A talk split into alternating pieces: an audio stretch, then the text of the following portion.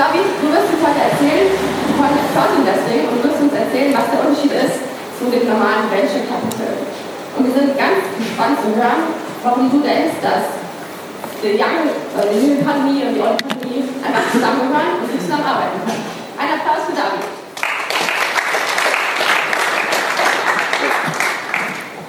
Also vielen Dank, dass ihr alle da seid. Das Bild manchmal schnell weg, das sieht ja gar nicht so schön aus. Ähm, also vielen Dank dafür, dass ich einen äh, Applaus dafür bekomme, obwohl ich noch gar nichts gesagt habe. Finde ich auch gut. Meistens ist es so, dass ich was sage und keinen Applaus kriege, aber es ist ein guter Start heute. Ähm, ja, also als ich das gerade selber so gehört habe, dass äh, ich mein erstes Unternehmen 2001 gegründet habe, war ich mir nicht ganz sicher, ob ich wirklich repräsentativ dafür bin, äh, die Young Investors-Seite zu vertreten, aber offensichtlich hat es gereicht. Ähm, ich werde jetzt ein bisschen was über mich erzählen, über Companisto, was wir machen und ähm, auch den Bogen spannen dazu, ähm, was das mit dem heutigen Thema zu tun hat. Ähm, vielleicht kurz zu mir. Ähm, ich bin eigentlich Jurist, Rechtsanwalt, habe im Venture Capital ähm, Bereich gearbeitet in internationalen Großkanzleien und war jetzt nie derjenige, der gesagt hat, äh, ich will auf jeden Fall mal ein Unternehmen gründen. Ich kenne auch wenige Leute, die das äh, so sagen und äh, schon immer das Ziel haben zu sagen, ich gründe jetzt mal. Ähm, bei mir war das eher ein Zufall und ich glaube, das ist bei vielen so. Ich habe in der Schule jemanden getroffen, der war damals schon so unterwegs, der hat, glaube ich, das war 1996, da war, war ich 16, jetzt habe ich es verraten. Ähm, da hat er schon Handys gekauft die waren damals wirklich, also keine Handys, das waren richtige Klopper. Also die waren so groß und die hat er dann weiterverkauft in der Schule, also als Schüler mit 16 im Gymnasium, war schon ganz witzig.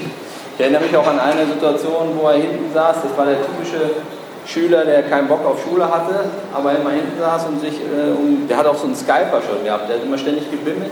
Und dann hat er erinnere ich mich an eine Situation, da hat die Lehrerin angesprochen, Daniel ist der, und er sagt, Daniel, was machst du da, mit wem sprichst du? Und dann äh, sagt er einfach, naja, ich telefoniere gerade, also mit dem Unterricht, muss man sich vorstellen. Und äh, da war die Lehrerin etwas perplex und meinte, naja, äh, wenn Sie mir die Schulordnung zeigen, dass ich nicht mit dem Handy im äh, Unterricht äh, telefonieren darf, dann gehe ich raus. Gab es natürlich nicht, äh, die Schulordnung. Handy war ja relativ neu. Warum ich erzähle das? Ähm, zum einen, weil ich gehofft habe, dass jemand lacht, war nicht der Fall. Aber das andere war, um auch aufzuzeigen, was das für ein Typ war, der mich letztlich inspiriert hat, ähm, auch was zu gründen. Weil ich selber, gut, mein Großvater, ich bin Berliner, mein Großvater kam aus Niedersachsen, aus einem kleinen Dorf, er war Tischler, er war der einzige Selbstständige, den ich in der Familie hatte. Und Gott sei Dank bin ich nicht Tischler geworden, weil auf dem äh, Stuhl oder so, glaube ich, will keiner sitzen. Das heißt, ich hatte gar, selber gar kein Vorbild äh, und ich glaube, das geht vielen so. Und wir, der Daniel und ich, haben dann damals zusammen mit dem Tamo zu dritt diese Partycard gegründet. Auch eine schnell äh, erzählte Idee. Wir haben damals gemeint, dass es auch ärgerlich ist, wenn man ständig zu Clubs und Diskotheken geht. Und äh, das ist erstmal nicht ärgerlich, aber wenn man dann reingeht und feststellt, dass es nicht so cool drin ist, wie der Türsteher aber gesagt hat, den man vorher gefragt hat, ob es denn voll ist. Weil man hat meistens dann schon bezahlt und steht drin und es macht keinen Spaß. Haben wir gesagt, eigentlich wäre es cool, wenn man umsonst reinkommt und wenn man auch sieht, ob andere Leute vielleicht da auch hingehen.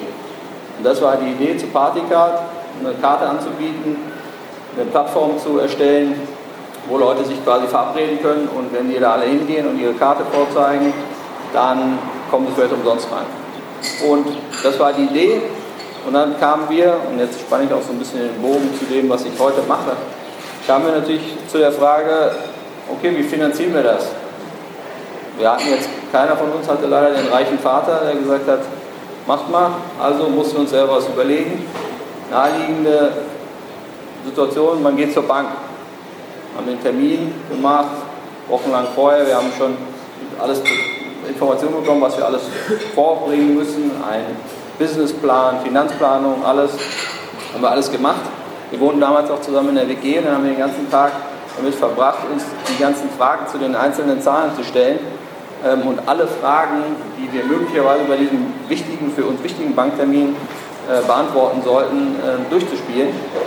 Und waren auch ziemlich gut. Also ich konnte jede Zahl erklären, sofort. Äh, so, und dann war aber der Banktermin und das ging dann relativ schnell. Also es wurde uns exakt eine Frage gestellt auf die wir keine Antwort hatten, jedenfalls keine zufriedenstellende. Und zwar, welche Sicherheiten haben Sie? Das war auch die erste Frage. Es wurde überhaupt nicht gefragt, was wir machen. Und ich bezweifle bis heute, dass der Bankmitarbeiter überhaupt wusste, was wir überhaupt vorhaben. Jedenfalls hatten wir keine, außer den Fiat Punto, den gebrauchten, der hat ihm aber nicht gereicht. Äh, obwohl wir drei junge äh, Menschen waren, äh, die insgesamt, glaube ich, wollten wir 10.000 Euro haben für unsere Idee. Äh, und wir hätten ja auch persönlich gehaftet bei einer Bank. Hat ihm aber trotzdem nicht gereicht, sodass wir, wie gesagt, nach fünf Minuten draußen waren und ohne das Geld dastanden. Und dann vor der Wahl, machen wir das jetzt? Wie machen wir es? Oder lassen wir es bleiben? Und damals haben wir gesagt, nö, machen wir, jetzt erst recht. Und haben uns dann das Geld zusammengeliehen. Dann nur noch 3000 Euro von Bekannten, Freunden und so weiter, die alle gesagt haben, ja, macht mal, ist doch gut. Und damit haben wir dann die ersten Karten gedruckt und so weiter. Und dann haben wir lustigerweise der erste große Kunde, den wir gewonnen haben, die auch einen sechsstelligen Betrag dann einfach in die Kooperation investiert haben, war eine Bank. War eigentlich witzig. Ähm, jedenfalls ist das so die Geschichte, dass es eigentlich immer sehr am seidenen Faden hängt, ob eine Innovation, ob etwas Neues entsteht, weil es eben einfach auch an der Finanzierung liegt. Grundsätzlich ist es viel einfacher geworden, Unternehmen zu gründen. Man hat viel mehr Ressourcen durch das Internet, ähm, hat gleich eine internationale Plattform, aber trotzdem ist es nicht so, ähm, dass man ohne Geld auskommt. Und das war die Idee zu sagen, man könnte doch eine Plattform all denjenigen bieten, die eine Geschäftsidee haben, sie präsentieren wollen und Geld einsammeln und vielleicht so etwas Neues schaffen, weil es gibt auch in Deutschland, wo wir ein sehr wohlhabendes Land sind, ein extremes Problem, was Wagniskapital angeht. Und das ist die Idee zu Companisto. Ich habe auch noch ein paar mehr Slides. Also ich gehe die jetzt auch durch. Ich werde aber nicht jetzt äh, so sehr an der Präsentation hängen. Ihr könnt auch gerne auch zwischendrin was fragen, äh, wenn euch das interessiert. Ähm, vielleicht eine Frage von mir. Wer hat sich denn schon mal, oder mit Crowdinvesting, Crowdfunding beschäftigt, das sogar schon mal gemacht oder davon gehört. Und wer kennt den Unterschied zwischen Crowdfunding und Crowdinvesting? Okay, gut, dann, dann sage ich das vielleicht nochmal. Genau, also was ist Crowdfunding? Das ist jetzt unsere Plattform, wie man sie sieht. Ich sage es mal mit einfachen Worten. Companisto ist letztlich eine Bühne für Startups. Jeder von uns kann sich auf dieser Bühne anschauen, Startups, die sich präsentieren, die ihr Geschäftsmodell vorstellen, ihren Pitch und die geben jedem die Möglichkeit, sich daran zu beteiligen. Das ist aber ein Risiko, ja?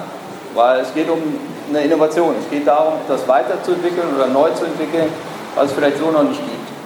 Ähm, und das machen wir auf Companisto. Das heißt, man kann sich als sogenannter Crowd-Investor beteiligen an einem Unternehmen und ähm, die stellen sich eben bei uns vor. Das sieht dann so aus.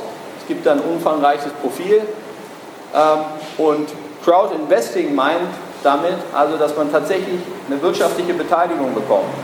Beim klassischen Crowdfunding gibt man eine Spende eher. Ja? Man bekommt dafür vielleicht ein T-Shirt oder eine Postkarte ähm, oder unterstützt einen Künstler oder was Karikatives. Ja? Das ist anders beim Crowdinvesting. Da investiere ich in eine Company. Das ist das, was wir machen.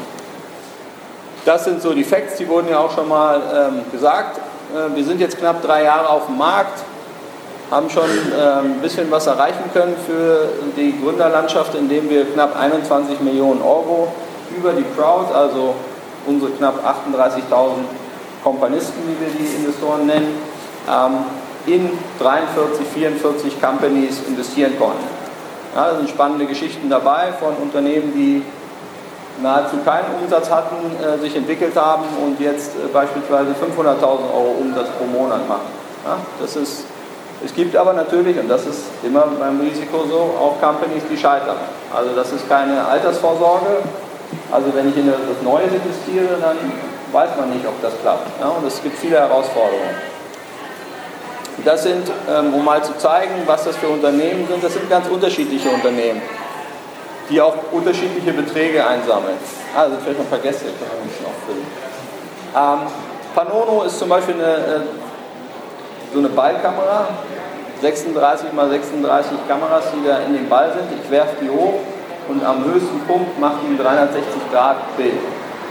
was ziemlich cool ist, weil man sich das tatsächlich dann so angucken kann bei Events oder bei der Hochzeit oder auch einfach mal so ist das schon spannend. Man kann sich das dann auf dem iPad angucken und sieht wirklich ein 360-Grad-Bild und das ist ziemlich geil. Also fanden auch viele Kompanisten und viele andere, die haben 1,6 Millionen Euro eingesammelt, um ihre Technologie weiterzuentwickeln. Wir haben also ganz unterschiedliche Unternehmen. Dieses Crowd Investing ist also mittlerweile eine Finanzierungsform, die anerkannt ist, die, ja, die sich entwickelt hat, die ihren Platz gefunden hat, ähm, auch in der bestehenden Finanzierungslandschaft. Weil es gibt natürlich auch andere Finanzierungsplayer. Also gab ja auch Finanzierung vor Crowdinvesting und Crowdinvesting ist sicherlich nicht die einzige Möglichkeit, die Company zu finanzieren. Konnte man mich eigentlich hören die ganze Zeit oder äh, erst jetzt? Okay, gut. Die Startup-Profile, das habe ich gesagt, die sind sehr umfangreich. Also wenn man Crowdinvesting macht, dann muss man sich schon dezidiert vorstellen, weil man muss sich immer wieder klar machen, man stellt sich vor einer großen ähm, Schar von Investoren hin und überzeugt die. Das ist eine Herausforderung, aber auch eine Chance. Weil am Ende ist es ja so beim Unternehmertum, genauso wie bei dem Banker, den ich damals getroffen habe, man sitzt zu Hause oder woanders und überlegt sich und glaubt, man hat ein total tolles Geschäftsmodell, aber das glaubt man ja erstmal exklusiv, das ist ja erstmal nur meine Meinung. Das ist am Ende auch nicht relevant, ob ich das glaube, sondern ob der Markt das glaubt. Das werde ich aber nicht rausfinden, wenn ich Freunde frage, weil die meisten Freunde sind nett und sagen, das ist eine tolle Idee, auch wenn sie denken, die ist eigentlich nicht so cool. Ähm, wenn man dann also mal Leute fragt, die damit nichts zu tun haben und die mit einem nichts zu tun haben, dann bekommt man relativ schnell ein Feedback und eine ernsthafte Meinung dazu, wie die das überhaupt finden. Ob die das überhaupt brauchen und ob das auch so gebraucht wird, wie es jetzt ist, oder ob es nicht vielleicht bestimmte Aspekte gibt, die man nochmal überdenken müsste.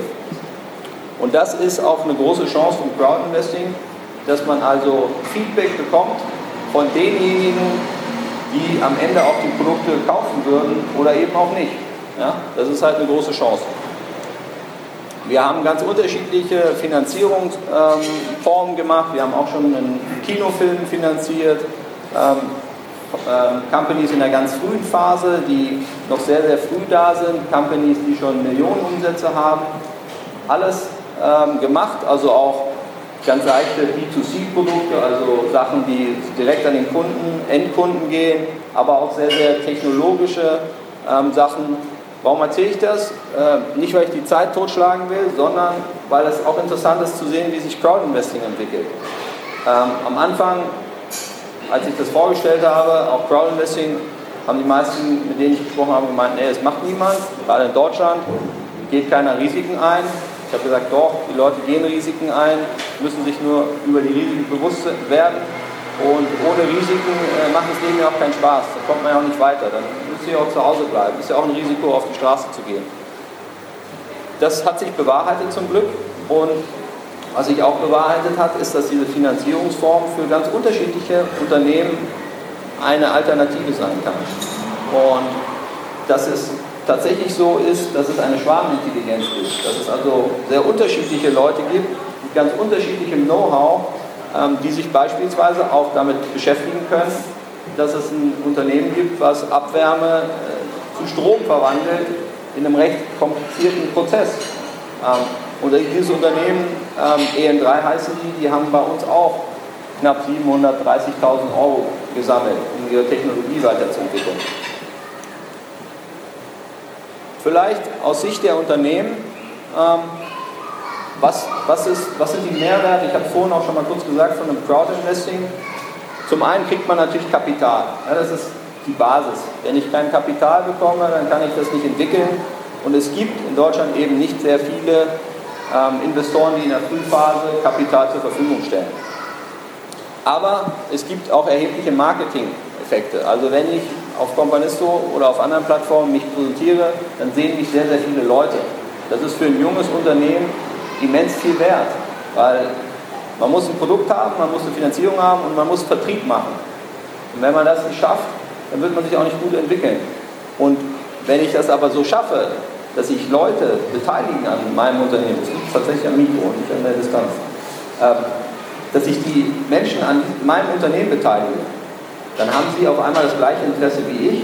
Sie sind überzeugt davon und sagen, ich glaube, das sind die richtigen Gründer, die haben die richtige Idee und ich möchte mit denen diesen Weg gehen. Und wenn sie investiert haben, dann haben sie auch ein Interesse daran, wie sich die Company entwickelt. Das heißt, sie kaufen wahrscheinlich das Produkt, sie empfehlen das, sie erzählen darüber oder sie geben eben auch ehrliches Feedback ja, und äh, sagen der Company bestimmte Dinge, die vielleicht nicht so gut sind, damit die sie umsetzen kann, weil viele Unternehmen eben kein ehrliches Feedback bekommen. Ist ja so, ich werde jeden Tag mit diversen Marketing-Aktivitäten ähm, bombardiert, aber ich sage ja den Unternehmen nicht, warum ich ein Produkt nicht kaufe. Das erfahren die ja nicht. Ja, aber im Crowdinvesting ist es eben so, die Leute sind beteiligt und die haben auch ein Interesse daran, Feedback zu geben. Vielleicht der Schwenk zum heutigen Thema. Bei uns ist ja die Old Economy, äh, ist tatsächlich, das sind Banken, die bislang Finanzierung gemacht haben, das sind Venture Capital Gesellschaften, also professionelle Großinvestoren und das sind Business Angels.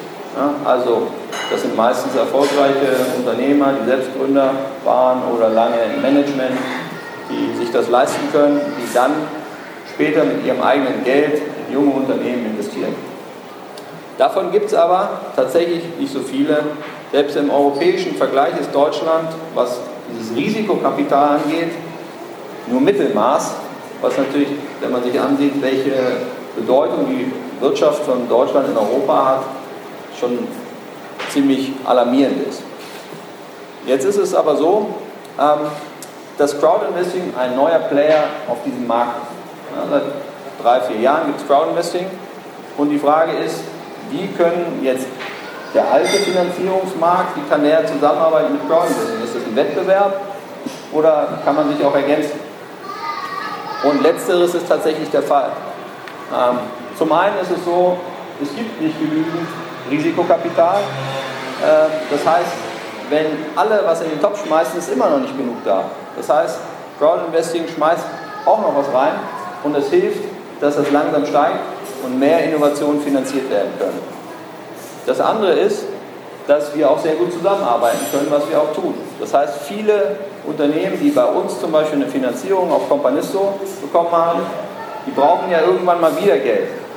Also wenn man gründet, dann ist das leider nicht immer so, dass man einmal Geld aufnimmt und damit hat man dann die ganze Entwicklung für alle Zeiten bestimmt, sondern man braucht vielleicht eine neue Innovation, man muss ein neues Produkt rausbringen, man muss mehr Geld in Marketing investieren, da braucht man wieder Geld. Und dann ist es natürlich gut, wenn man vielleicht im nächsten Schritt mal einen Angel gewinnt oder ein VC, also eine Venture Capital Gesellschaft. Und das passiert tatsächlich. Also wir haben sehr, sehr viele Kofinanzierungsrunden, wo erst die Crowd finanziert, dann der Angel, dann der VC oder andersrum äh, in jeglichen Konstellationen. Und da sieht man jetzt einfach mal nur eine Auswahl, sind ganz viele Business Angel, wenn man sich da nicht so auskennt, dann muss man die jetzt nicht kennen. Ich mache das aber gleich mal weiter. Auch ganz viele Programme, staatliche Förderprogramme. Es gibt auch Förderprogramme aus Universitäten, die, das ist auch ein Problem in Deutschland, ähm, die versuchen, junge Absolventen dazu zu bewegen, doch ihre Forschungsergebnisse in der Company, in der Unternehmung einfließen zu lassen. es ist nun mal so, dass in Deutschland im Vergleich zum Beispiel zu den USA die meisten Absolventen einfach den sicheren Weg gehen. Das ist auch nicht verwerflich, ja? nicht, dass mich mir falsch versteht. Aber es gibt oft nicht die Überlegung, dass es auch möglich wäre, dass es eine Option ist, selber zu gründen. Weil das habe ich versucht auch äh, vorne ähm, rüberzubringen. Es gibt niemanden, der als Unternehmer geboren wird, sondern man fängt damit dann an, man lässt sich auf etwas ein, wo man gar nicht weiß, was da auf einen zukommt. Ist auch besser so. Aber dann macht das auch Spaß. Also man kann auch viel erleben und ähm, man hat immer wieder neue Herausforderungen. Und das ist auch ein Problem eben an den Universitäten, dass viele dann eben sagen, nee, nach dem Studium mache ich mal eher sicher und gehe vielleicht zum Großkonzern und wir haben aber mit vielen Universitäten auch schon zusammengearbeitet. Es gibt diese Förderprogramme, äh, wo die junge Unternehmen unterstützen und auch mit denen haben wir zusammengearbeitet. Das äh, habe ich schon erzählt, die Vorteile, deswegen habe ich gesagt, äh, ich, ich gehe mal hier weiter. Ich ende auch gleich nochmal mit der Bank, wir haben ja angefangen mit der Bank, mit meiner ersten Erfahrung. Habe ich noch, habe ich noch oder? Ich, ich, warte immer darauf, dass uns jemand vielleicht wegnickt. Dann, dann ist vorbei, sonst rede ich noch zwei Minuten. Die Erfahrung der Bank ist jetzt, dass die damals mir ja kein Geld geben wollten für meine Idee. Aber spannenderweise ist es jetzt so, dass beim Crowdinvesting die Banken mittlerweile, am Anfang waren sie auch skeptisch, äh, macht das Sinn, braucht man das und so weiter, kann man sich ja vorstellen, ähm, jetzt auf uns zukommen und sagen, vielleicht könnte man ja zusammenarbeiten. Und das finde ich ziemlich spannend, weil es ist ja nicht so, und das so will ich auch nicht verstanden werden, dass die Banken äh, böse und schlecht sind und nichts Gutes machen. Aber die Banken haben bestimmte Vorgaben und können in der frühen Phase einfach nicht so sehr ins Risiko gehen. Ja, das hat sich jetzt auch nicht verändert. Aber was die Banken eben tun können, wenn beispielsweise ein Unternehmen, was auf Kompanisten finanziert wurde, sich gut entwickelt, Umsätze vorweisen kann, dann ist ja die Bankfinanzierung schon auch wieder interessant für das Unternehmen. Sie müssen keine Anteile, kein Equity abgeben. Sie kriegen vielleicht einen Kredit in der nächsten Phase, den sie früher nicht bekommen hätten. Ähm, die Bank hat auch nicht die Schwierigkeit, dass sie ganz alleine das Geschäftsmodell prüfen muss, wie damals der arme Bankmitarbeiter, der auf mich getroffen ist und meine tollen Ideen und Visionen, mit denen er wenig anfangen konnte, ähm, sondern die können sich das dann angucken, wenn die auch sehen, okay, es gibt so einen sogenannten Proof of Concept. Diese Unternehmung wird unterstützt von 1.000, 2.000 Menschen, die haben investiert, die haben Umsätze und jetzt ist der richtige Zeitpunkt, wo wir auch Geld zur Verfügung stellen können. Und da schließt sich letztlich auch der Kreis. Ähm, wir arbeiten also sehr gut mit vielen Playern ähm, aus der Old Economy zusammen und ich hoffe, dass das noch, ähm, viel, sich noch viel stärker ausbaut. Ich glaube, beide Seiten können davon viel lernen. Dankeschön.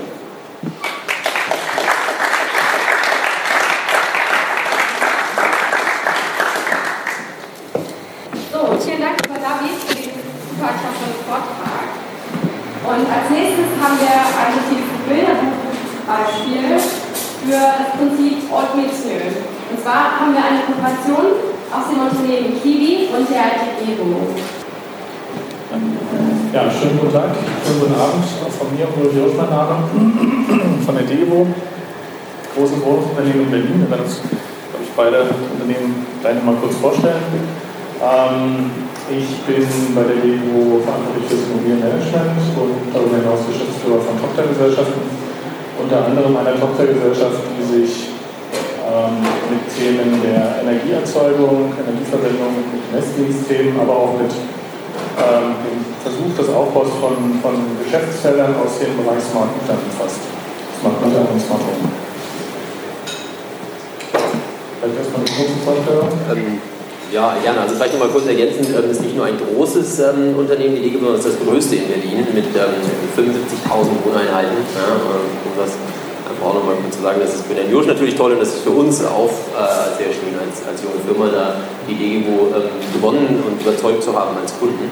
Ähm, vielleicht zwei Sätze ähm, zu Kiwi oder vielleicht nochmal ganz kurz, genau, der Christian lässt sich entschuldigen, wer ihn kennt, ähm, der ist eigentlich sehr zuverlässig, hat aber heute Abend seinen Babysitter leider nicht, ähm, äh, trotz äh, Planung, ähm, der ist ausgefallen, das heißt von der Seite äh, genau, bin ich froh hier zu sein, ich kümmere mich um den Vertrieb bei Kiwi, ähm, äh, da haben wir ein kleines Team von äh, acht, neun Leuten, von den knapp genau, knapp 40, die wir jetzt im ähm, Team sind. Kiwi ist äh, ein bisschen über drei Jahre alt. Wir haben die ersten zwei Jahre ausschließlich die Technologie entwickelt ähm, äh, für dieses schlüssellose Türzugangssystem.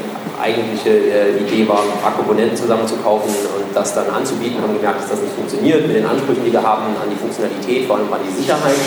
Ähm, und haben dann äh, tatsächlich eine Technologie, die wir zum Patent jetzt angemeldet haben, die diese Ansprüche von der Wohnungswirtschaft, von einer Firma wie DGGO auch ähm, erfüllt und äh, sind jetzt seit ein bisschen über einem Jahr, anderthalb Jahren knapp in der Marktansprache ähm, sehr aktiv in Berlin, ähm, sind aber jetzt gerade auch dabei, äh, weiter zu expandieren, machen in Hamburg unser erstes Büro außerhalb von Berlin jetzt auf, ähm, haben da einen großen Kunden gewonnen und ähm, genau, sind also ganz froh, ähm, das Momentum, äh, was sich da gerade abzeichnet, so, so auch, auch, nutzen zu können. Ähm, und genau, freuen uns, dass wir heute Abend hier zusammen sind und haben übrigens auch, falls ihr es gesehen habt, in der 100 einen schönen Artikel äh, der auch genau diese Partnerschaft nochmal beleuchtet. Also wenn ihr euch nachher noch ein Magazin mitnehmt, ja, ähm, das auch nochmal nachlesen. Ja gut, dann mache ich mal weiter mit einer kurzen Vorstellung der Digebo. Ähm, die Marke, die man in Berlin ganz gut kennt. 75.000 Wohnungen verwalten wir. Ähm, machen das mit etwas über 1000 Mitarbeitern, von denen die Hälfte in Tochtergesellschaften ist, die sich um die laufende Betreuung der Immobilien kümmern, also so vom Hausmeister über den Wohnpfleger bis hin eben zu Leuten, die sich mit, mit Wärmeversorgung oder mit, mit Heizkostenabrechnung äh, befassen. Ähm, ja, wir sind Old Economy, ähm, die man auch an Zahlen von Jahren ablesen kann, 90 Jahre alt, beziehungsweise ähm, inzwischen 91 Jahre alt ein Konglomerat aus verschiedenen Unternehmen ähm, aus dem Westen und aus dem Ostteil der Stadt, die nach und nach zusammengekommen und zusammen fusioniert worden sind. Ähm, wir sind ein bisschen anders als ein klassischer Immobilienverwalter, der sich eben allein auf Vermietung und Verwaltung von Immobilien konzentriert, sondern wir machen eben sehr, sehr viel rund um die Immobilie. Ähm, an Zusatzgeschäften, also Dinge, die man sonst als Immobilienverwalter an Dritte geben würde, machen wir selbst. Äh, eben zum Beispiel Wärmestromlieferungen, äh, Messdienstthemen und ähnliches. Ähm, wir sind, glaube ich, mit dem einen oder anderen Gebäude in der Stadt äh, als prominent vertreten. Ein Gebäude, was ganz viele kennen. Ähm, über Schönheit lässt sich streiten, aber das ist die Schlangenbader Straße. Äh, wer das schon mal kennt, der, Stadtautobahn fährt, von Charlottenburg kommt und Richtung Steglitz fährt, der fährt durch ein großes Haus durch. Das ist ein Wohngebäude mit 1200 Wohnungen in einem Haus und die Autobahn fährt mitten durch. Ähm, unter der Autobahn ist das Parkhaus und da oben drüber dann die Wohnung. Man merkt nichts davon übrigens. Das ist mal die Frage, die die Leute stellen. Ähm, Stichwort äh, Innovation und, und äh, New Economy. Also es war ein riesen innovatives Gebäude. Hat tatsächlich vor ein paar Jahren erst noch einen Renault Design Award bekommen. Ähm, und wie das manchmal so ist mit den Innovationen, heute machen die uns eher Sorgen. Das ist eines der teuersten Gebäude, was wir haben, oder wahrscheinlich das teuerste überhaupt. Zum Beispiel gibt es da eine pneumatische Müllabsauganlage zum weltweit mal ein paar Dinge schon gebaut worden, unter anderem in München und Düsseldorf.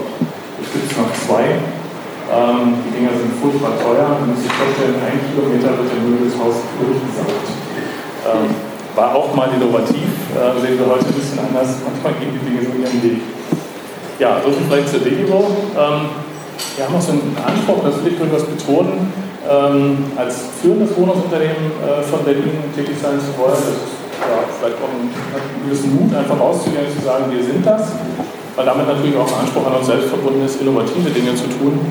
Und insofern passt das ganz gut zu der Kooperation, die wir hier eingegangen sind, weil wir immer wieder versuchen, Dinge zu tun, die in unserer Branche nicht so üblich sind und vielleicht die Ersten zu sein, die neue Wege gehen. Ähm, um den Rahmen für uns ein bisschen abzustecken, ähm, Digitalisierung im Immobilienbestand ist zumindest bei Wohnimmobilien heute noch keine Selbstverständlichkeit, um es klar zu sagen. Das wissen Sie, glaube ich, alle, weil Sie alle wohnen irgendwo und äh, wissen, wie Ihr Haus aussieht und so richtig viel mit digitalen Dingen gibt es da noch nicht. Ähm, das hat verschiedene Ursachen, über die wir nachher vielleicht noch mal reden können, weil es auch was mit der Frage heute New Economy zu tun hat und wie kriegt man Innovationen in Unternehmen. Ähm, wir sind aber jemand, der sagt, ähm, uns helfen eine ganze Reihe von Themen, die mit Digitalisierung zu tun haben. Und wir machen da auch schon eine ganze Reihe von Dingen. Also beispielsweise bei uns unser Hausmeister äh, mit dem iPad durch die Gegend rennen, auch die Mitarbeiter. Äh, und dann zum Beispiel eine Wohnungsabnahme darüber machen, Mengenmeldungen vor Ort darüber erfassen. Das geht dann gleich in unser ERP-System äh, und kann, kann als Ticket weiterverarbeitet werden. Und sowas ähnliches kann auch unsere Mieter eben über ein Portal zugreifen, also so wie so ein Bankgeschäft machen vielleicht online, so haben wir auch begonnen, noch nicht in der noch nicht mit komplett allen Dienstleistungen, die man sich da vorstellen kann, aber doch einen Einstieg ähm, gemacht. Äh, unsere Handwerker sind beispielsweise online angekoppelt, das heißt, ein Auftrag geht aus dem System raus und ähm, wird vom Handwerker online bestätigt, auch die Rückmeldung, Rechnungen und so weiter kommen auf diesem Wege dann direkt rein, komplett papierlos. Was wir auch machen, und da gibt es nicht viele Wohnungsunternehmen, wir haben einen eigenen Messdienst, Sie kennen das, Betriebskostenabrechnung, ja, man hat kalte Betriebskosten, warme Betriebskosten und Heizkostenabrechnung bei. Und äh, wir haben dort einen eigenen Messdienst aufgebaut. Und äh, bei uns es so, dass die Wasserzähler und Heizkostenverteiler komplett online ausrichtbar sind. Also da muss keiner mehr in die Wohnung kommen, sondern wir können das vom Arbeitsplatz aus machen mit entsprechender äh, Vernetzungstechnologie, die dann in den Häusern drin ist und die man vielleicht auch für andere Anwendungen künftig nutzen kann. Ein weiteres Beispiel, ähm, das ist jetzt nicht flächendeckend, aber punktuell. Äh, bei uns kann man äh, seinen Müll verbrauchsgerecht abrechnen. Das heißt, ähm, man geht äh, zu einem so einer Schrank hat ein Chip, hält den davor, die Klappe auf, wird, er, wird er den Müll reingeschmissen und nach der Anzahl der Einwürfe wird dann der Müllverursacher gerecht abgerechnet. Das ist vielleicht auch etwas Ungewöhnliches, was wir noch nicht so kennen, vermutlich. Wo wir relativ stark sind, ist im Bereich Energie, äh, auch über eigene Tochter, über eine Tochtergesellschaft. Wir haben eigene Erzeugungstechnik, machen viel im Bereich Erneuerbare, Solarthermie, PV-Anlagen, Blockheizkraftwerke und äh, auch zum Thema Power to Lead. Und das Ganze eben immer auch mit, mit äh, Digitalisieren, also mit, mit Elementen aus der Digitalisierung also die Anlagenüberwachung über Gebäudeleisttechnik, Online- Steuer- und Regeltechnik, die wir vom Arbeitsplatz aus bedienen können, sodass wir also wissen, wie die Performance unserer Anlagen vor Ort ist. Ähm, eine Besonderheit, die wir vorhaben, ähm, im nächsten Jahr wird das gebaut, das gebaut ist steht eigentlich schon, das ist ein Bestandsgebäude, 50er Jahre Nachtgeschosser, äh, den wir komplett ähm, brennstoffautark versorgen wollen mit Wärme und Strom. Also wir wird ähm, soweit das Öl geht, bei Wärme wird es funktionieren, bei Strom wahrscheinlich nicht ganz. Der wird äh, über Solarstrom, der in Wärme äh, umgewandelt wird, dann komplett autark versorgt worden werden, ohne dass ich Gas oder sonstige Brennstoffe brauche. Ähm, ist auch eine hohe IT-Herausforderung, weil es äh, ein umfassendes IT- und Energiemanagementsystem erfordert, das nicht ganz einfach zu entwickeln ist. Ja, Smart Home ähm, ist so ein großes Schlagwort, äh, was auch äh, durch die geistert, was aber in der Immobilienbranche in Wirklichkeit noch nicht wirklich angekommen ist. Ähm, es hat verschiedene Ursachen. Ähm, das eine ist, ähm, dass sehr viele ähm, Vermieter, und das sind häufig die weniger institutionalisierten, einfach derjenige, der irgendwo mal ein Mehrfamilienhaus hat, sagen, warum brauche ich das überhaupt? Also ich vermiete meine Wohnung auch so, das ist auch tatsächlich so. Ja, also in einer Stadt wie Berlin wissen wir alle, der, der Markt äh, hat angezogen, also es ist ja einfach eine Wohnung zu finden. Vielleicht kriegen die Vermieter die Wohnung auch so vermieten. Ne? Warum muss ich dann sowas einbauen? Bringt mir ja gar nichts, kostet nur, ohne dass ich einen Cent mehr verdiene. Das ist ein großes Thema, äh, wenn es um die Verbreitung äh, von Smart Home geht. Ein anderer Punkt ist äh, Know-how. Das ist etwas, da sollten wir auch vielleicht nachher drüber reden. Ähm, Immobilienunternehmen haben, sind so die, die klassischen Innovatoren, gerade im Bereich IT. Ja. Und ähm, es ist verdammt schwierig, Menschen, die sagen wir mal, eher, eher ähm, Anlagentechnik gelernt haben oder Hochbau oder so, für IT-Themen zu begeistern und die dahin heißt, da brauchen wir auch Input von außen, von Startups, aber eben durch neue Kollegen, junge Kollegen, die uns dabei helfen und die diese Gedanken viel stärker in die Unternehmen eintragen. Also Know-how ist ein großes Thema, woran das Ganze ein bisschen stockt. Nichtsdestotrotz, wir werden an Smart Home weiterarbeiten, Geschäftsmodelle auch entwickeln und ähm, da sind uns Geschäftsmodelle auch ganz lieb, so wie bei Kiwi, wo es eben ähm, mehrere Faktoren gibt, die auf eine Rentabilität eines Zimmers einzahlen. Ja. Ähm, genau, das ist ähm, auch direkt die Überleitung.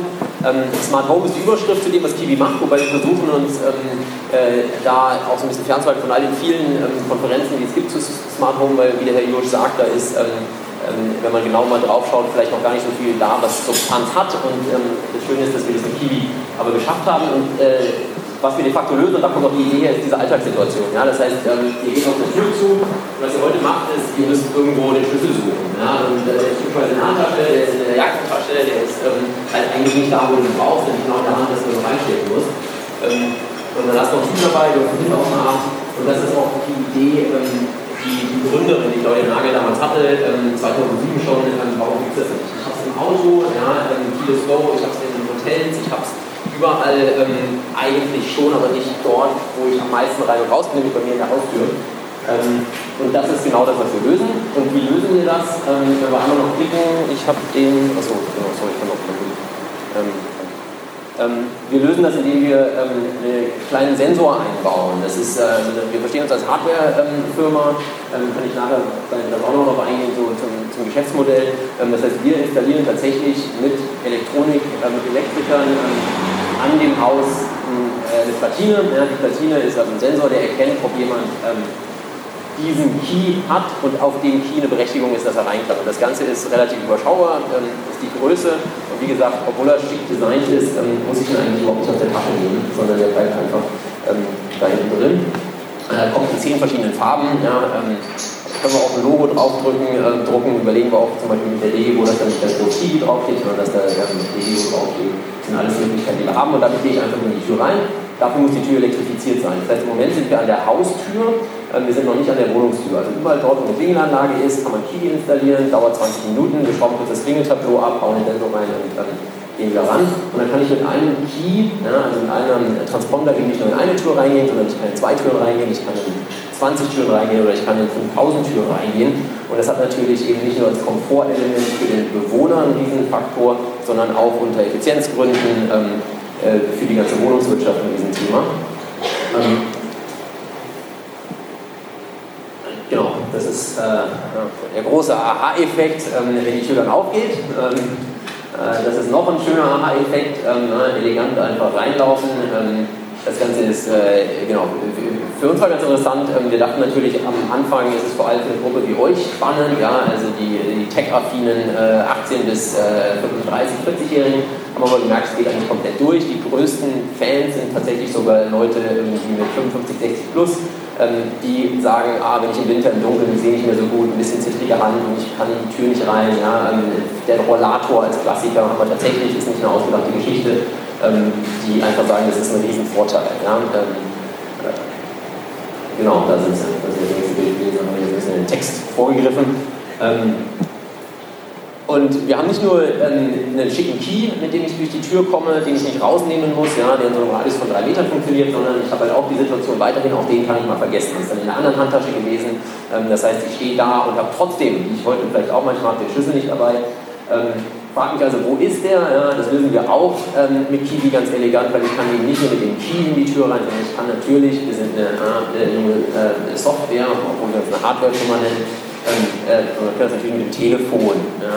Dann ist mein Handy raus und ähm, wir können da die Tür öffnen. Das kann ich, während ich vor der Tür stehe. Ich kann es aber auch überall, wo ich Internet habe. Das heißt, ich kann jetzt unser Büro öffnen, ich könnte in New York sein und meine Putzfrau in Berlin reinlassen. Ich kann meinem Freund oder meiner Freundin oder meinen Eltern, die für ein Wochenende zu Besuch sind, über die App eine Einladung schicken, damit die dann ähm, für ein Wochenende Zugang zu, meinem, äh, zu meiner Haustür haben. Ja? Das ist der, äh, wo wir sind, aber nicht nur nicht zur Wohnung. Ähm, ich kann auf dem Sofa sitzen und ähm, muss nicht aufstehen, um vorne äh, an den Buzzer zu gehen und denjenigen reinzulassen, der kommt, sondern ich sitze auf dem Sofa, höre das klingelt und lasse ähm, denjenigen rein. Ähm, also all diese Themen rund um das Komfort, ähm, diese Überschrift Komfort. Hab schon kurz angerissen, das ist natürlich nicht nur spannend für Firmen wie die Legigo, für Bewohner, die wir die ganze Zeit gesehen haben, sondern als dritte große Kundengruppe von uns auch ähm, ganz spannend für Dienstleister. Also all die Firmen, die den Service im Haus, am Haus ähm, erbringen. Ähm, zwei sehen wir hier, das sind die Entsorger und die Versorger, die Post- und die Müllabfuhr und die hantieren heute, ähm, ich habe ich zu Kiwi kam, da auch noch nie so drauf geachtet gehabt, mit riesigen Schlüsselbunden. Ja, müsst ihr mal drauf achten, ähm, wer es noch nicht kennt. Ähm, ist tatsächlich ganz interessant und das ist für die natürlich auch in diesem Aufwand, wo eine Effizienzsteigerung äh, drin ist, ähm, weil die Schlüssel müssen verwaltet werden, mit den Schlüsseln müssen die Tür aufschließen, das dauert. Ähm, auch so Routen, wo ich jeden Tag 100 oder mehr Häuser bediene. das Thema Flexibilität, so eine Postmitarbeiterin kann halt nur die Türen beliefern, für die sie auch einen Schlüssel dabei hat. Ja. Und wenn aber mehr Briefaufkommen ist oder jemand ausfällt, ähm, kann sie natürlich in Zukunft mit einem Key von uns eine völlig komplett flexible Route machen. Wenn er an die DHL oder so denkt, ähm, Weihnachtsgeschäft, dann haben die natürlich ganz andere Möglichkeiten, ähm, die heute sowieso keine Schlüssel haben, nebenbei bemerkt, sondern euch dann einen Zettel hinhängen, ja, also haben wir nicht angesprochen.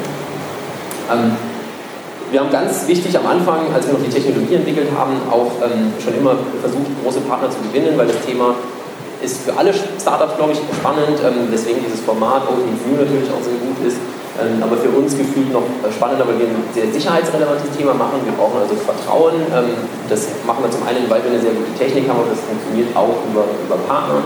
Ähm, wir haben die Post als Partner, wir haben die Alba als Partner. Die Feuerwehr nutzt uns, ähm, also auch dort nochmal so der Gedanke, klar, die müssen irgendwo hinfahren. Ähm, derjenige, der anruft, hat im seltensten Fall noch Lust, vielleicht dann zur Klingel zu gehen und damit können sie schon mal unten die Haustür schnell überwinden. Wir haben die Telekom als Partner. All diese Sensoren hängen letztlich nochmal über ein Gateway im Internet. Ja, also das heißt, jeder von denen hat eine kleine SIM-Karte. Das machen wir mit der Telekom zusammen. Die Allianz versichert das Ganze. Ähm, und Konrad ist ein Partner, der die Installationen macht. Das heißt, wir haben die ersten natürlich selber gemacht, ähm, aber machen das jetzt nicht mehr, sondern ähm, haben deutschlandweit die Möglichkeit, das mit Konrad zu machen. Den Großteil machen wir in Berlin, weil wir uns darauf weiter fokussieren. Ähm, auch spannend, ähm, wir sind keine Big Data ähm, Firma. Das ist natürlich naheliegend zu sagen, oh, das ist ja total cool, ihr sammelt ja total hochwertige Daten und könnt die weiter verkaufen. Ja, ihr wisst, wann wer wo reingegangen ist, das machen wir nicht. Ja, mit diesem Key können wir es technisch auch gar nicht. Das heißt tatsächlich no Tracking, no Logging, no Use Profiles. Wir wissen eben nicht, ob der Herr Jursch erst jetzt heute Abend um 11 nach Hause gekommen ist ja, oder ob ich danach noch irgendwo anders war, sondern wir wissen nur, eine Tür wurde mit Key geöffnet ähm, weil alles andere äh, bringt uns in eine Situation, die ähm, äh, gar nicht unbedingt eine erstrebenswerte ist. Ähm, und auch Partner wie die Post ähm, sagen ganz klar, dass sie dann nicht dabei sind, weil äh, natürlich ein Betriebsrat keine Lust hat zu wissen, wann welcher ähm, Briefzusteller welche Tür geöffnet hat. Das heißt, es ist tatsächlich äh, technisch nicht möglich. Wir hatten sogar, vielleicht hat der eine oder andere gesehen, MDR-Beitrag vor kurzem, einfach genial. Ähm, und dann rief am nächsten Tag das Landeskriminalamt an und wollte dann äh, bei uns einen Termin und waren für zwei Stunden bei uns und haben sich auch nochmal die Technologie erklären lassen ja, um wirklich zu verstehen, was wir da machen. Ähm, das geht also nicht. Ähm, und damit nochmal zurück ähm, zu, zur DGU. Ähm, ja, der, der Nutzen äh, für die Leute, die da reingehen, war ja glaube ich schon, schon ersichtlich. Es ist tatsächlich so, nach unserer Erfahrung sind eher die Älteren, die das gut finden, ja, wo man eben den Pflegedienst sonst reinlassen musste, vielleicht gerade im Bett liegt oder so und das dann äh, dem Pflegedienst zum Beispiel einen Key geben kann äh, oder eben äh, sofern sie ein Smartphone bedienen kann, das auch über Smartphone öffnet. Ähm, für, für, uns ist ein anderer Aspekt äh, auch nochmal ganz wichtig, also neben dem Service-Aspekt für unsere Mieter.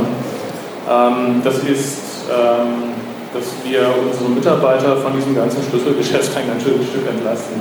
Also, Sie haben vorhin die Bilder gesehen mit dem, kurz zurück, mit den netten Schlüsselringen, ja, das ist, das ist wirklich so.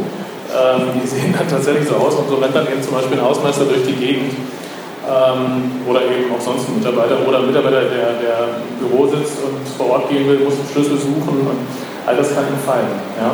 Ähm, ich habe halt sämtliche Hauszugänge oder wie viel ich auch immer bestimmen will, auf den Key, komme damit überall rein, was eine, eine riesen Erleichterung ist, so im täglichen Handling ähm, spart auch ein paar Kosten und es hat auch eine, spielt auch eine Rolle äh, mit Blick auf unsere Dienstleister, von denen hier auch ein paar zu sehen war. Also wenn der Post natürlich hier ins Haus rein will ähm, oder Alba oder auch ähm, andere Recyclingunternehmen, die laufend in so ein Haus rein wollen, die brauchen alle Schlüssel. Ja, und es ist ein Wahnsinnsaufwand, den Schlüssel auszugeben, das zu verwalten, zu gucken, wer hat was. Und da kann man sich eine ganze Menge sparen. Das ist ein, großer Nutzen, den wir da haben. Ähm, und den wir natürlich dann auch äh, gerne in Anspruch nehmen. Image-Thema ist es natürlich ein bisschen auch, aber darum geht es Kern nicht, sondern es geht wirklich darum, unseren Mitarbeitern die Arbeit zu erleichtern. Und die Mitarbeiter sehen das auch äh, sehr positiv, darüber, dass wir es bisher installiert haben. Äh, kommen gut damit klar und haben, es gibt auch von Mietern erstens sehr positives Feedback, äh, die auch so in dem Fall tatsächlich so ein positives Image damit verbinden. Ja, da gibt es also welche, die sagen, naja, das gibt es ja sonst nur im Luxushaus. Ja, und jetzt habe ich das hier auch. Normalerweise hat die DEO keine Luxusgebäude. Ähm, also auch so, eine Aufwertung des, des eigenen äh, ist damit verbunden und das ist etwas, was wir gerne zusätzlich mitnehmen, weil es natürlich auch für unsere Marken ein Stückchen mit einzahlt. Ja, ähm, und es gibt auch positives Feedback von den Dienstleistern, die rein müssen, die das eben auch eine Erleichterung darstellt. Gut, ja, vielleicht würde ich gerne eine Bemerkung machen, weil wir auch so das Thema große New Economy haben. Ähm, ein Unterschied, den es in der Zusammenarbeit mit Kiwi zu anderen ähm, Anbieter, wenn ich das mal so nennen darf, äh, gibt. Also das von erwähnt, Kiwi hat ein eigenes Geschäftsmodell. Äh, was wir normalerweise erleben, ist, dass eben ähm, Anbieter aus der Gold- und der es gibt auch genug äh, Anbieter aus etablierten Unternehmen, die mit digitalen Technologien zu uns kommen, sagen, ich habe ein ganz tolles Produkt, davon gibt es unglaublich viele. Äh, und du Vermieter, bezahl das bitte und bau das bei dir ein. Und wir sagen dann immer, ja gut, aber wo, wo ziehen wir unseren, unser Mehrerlös dafür, für diese Kosten? Ja, wir haben dafür keinen Mehrerlös. Es gibt keinen Nachweis, dass genug Leute dafür mehr eine Wohnung haben oder die Wohnungen sind sowieso schon angefangen. Das ist eben der Unterschied hier in diesem Fall auch bei Kiwi, die ein eigenes Modell mitbringen, das sich nicht nur aus Beiträgen des Vermieters äh, finanziert, sondern auch aus anderen. Äh, und das ist etwas, was die Ökonomie durchaus schätzt. Vielleicht aber noch ganz kurz einmal weiterdrücken, nicht, dass wir hier mit dem alten Schlüssel enden, ja, ähm, sondern äh, den natürlich, ja, das die Vision, äh, überflüssig machen ähm, und den tatsächlich dann gar nicht mehr brauchen. Ja, vielen Dank.